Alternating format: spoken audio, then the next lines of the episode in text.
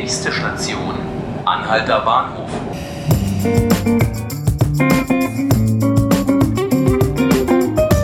Hallo und herzlich willkommen zu 5 Minuten Berlin, dem Tagesspiegel Podcast. Ich bin Johannes Bockenheimer und mit mir vor dem Mikrofon steht mein Kollege Hannes Heine. Hallo. Hallo. Hannes, ähm, sprechen möchte ich mit dir heute über das älteste Gewerbe der Welt. Du hast ähm, ein Jahr nach Inkrafttreten des Prostituierten-Schutzgesetzes ähm, einen großen, längeren Bericht für die Berliner Wirtschaft, die wöchentliche Sonderseite zum Wirtschaftsstandort geschrieben. Was waren denn die ursprünglichen Ziele des Gesetzes?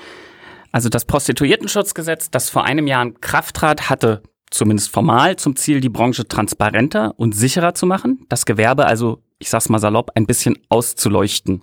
Hintergrund ist, dass es weder verlässliche Zahlen zur Zahl der Mitarbeiterinnen und Mitarbeiter im Gewerbe gab, noch einigermaßen valide Einschätzungen zu den Umsätzen.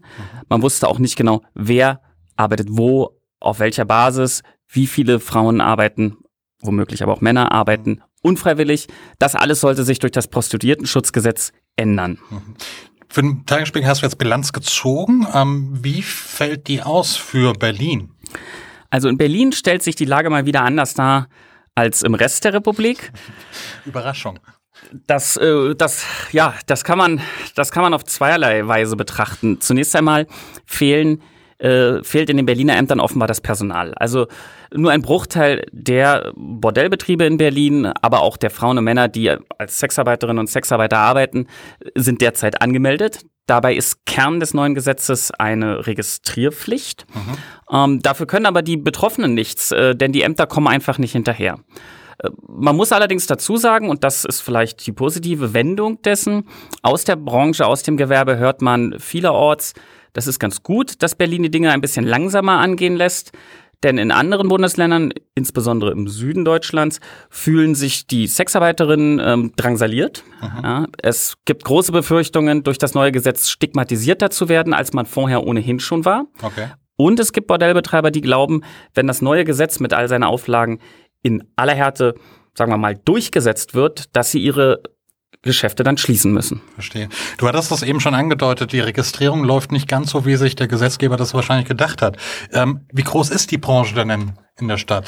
Kann man das beziffern? Also Bislang haben sich mehr als 2000 Frauen angemeldet. Das sind die Zahlen des Senats. Es gibt Schätzungen, mhm. aber wie gesagt nur Schätzungen, die von bis zu 10.000 Frauen ausgehen, die in Berlin ähm, ja regelmäßig als Sexarbeiterinnen tätig werden. Mhm. Diese Zahlen muss man alle mit Vorsicht genießen ähm, genauso wie die Zahl der die Zahl des, des vermeintlichen Umsatzes, der bundesweit 15 Milliarden Euro betragen soll. Okay. Mm, es ist also unklar, wie groß die Branche wirklich ist. Es ist unklar, wie viele Menschen in ihr arbeiten. Aber ähm, angesichts der Tatsache, dass man in vielen Berliner Straßen ja dann doch da doch deutlich mitbekommt, dass es sich um Bordellbetriebe handelt, ähm, dürfte die Branche eher größer sein als bislang angenommen. Verstehe. Ähm, du hast für dein Stück auch den Unternehmer Aurel Johannes Marx getroffen. Ähm, das scheint eine ganz, ganz exquisite Type gewesen zu sein, wenn man, wenn man das so durchliest. Was plant der denn? Der Marx ist zunächst ein äh, Bordelier. Er hat äh, lange in Schöneberg einen Bordell betrieben ähm, man muss sagen, er äh, ist, äh, glaube ich, auch ein bisschen aus Neugier in die Branche gekommen. Ähm, er entspricht wie ich finde, so gar nicht dem Klischee des Bordellbetreibers, ähm, sondern vielleicht eher dem Klischee äh, des ähm, Startup-Unternehmers. Okay.